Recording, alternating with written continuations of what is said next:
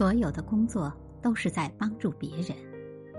作者：日松浦弥太郎。成功者为何成功？我很想知道这个问题的答案。比如村上春树先生的小说为何畅销？智能手机和电子游戏为何有人气？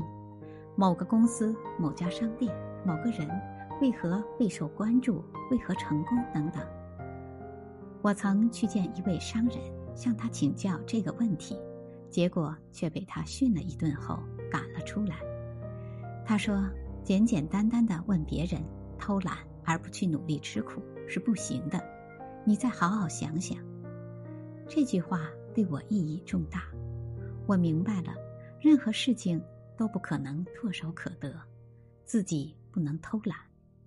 终于，大约在一年后，我找到了答案。已经成功的人都是在帮助别人，畅销商品也是在帮助别人。一定要帮助别人，一定要物有所值，也就是说，一定要解决别人抱有的疑问，解决他的不便。只有这样，才会有人支持，才能将你的商品销售出去。取得成功的关键就是帮助别人。帮助虽与有用很相似，但帮助还有更深层的含义。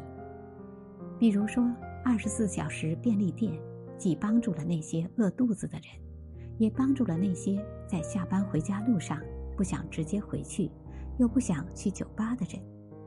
想一想就会发现，有用只达到了物质层面，而帮助却达到了更深的精神层面。能够打动人心的才是助人，比如村上春树先生的小说，用故事的形式向我们展现了世界上那些无法言说的美好、善良，以及心灵的悸动，给予那些需要勇敢活下去的人心灵上的支持。智能手机或许消除了人们的空虚与寂寞，让人们知道无论何时何地，他都不是孤单的。它给予人们安心感，这或许就是以方便之名给予人们的帮助吧。工作就是不断寻找和发现对他人的帮助，这是我的一大发现，也成了我现在的工作理念。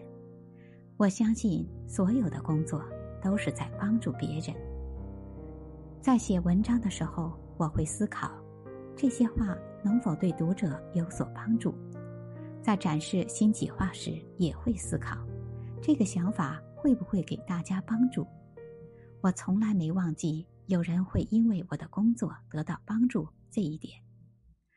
我也一直在思考自己的所作所为是否帮助了别人，是否对他们有用。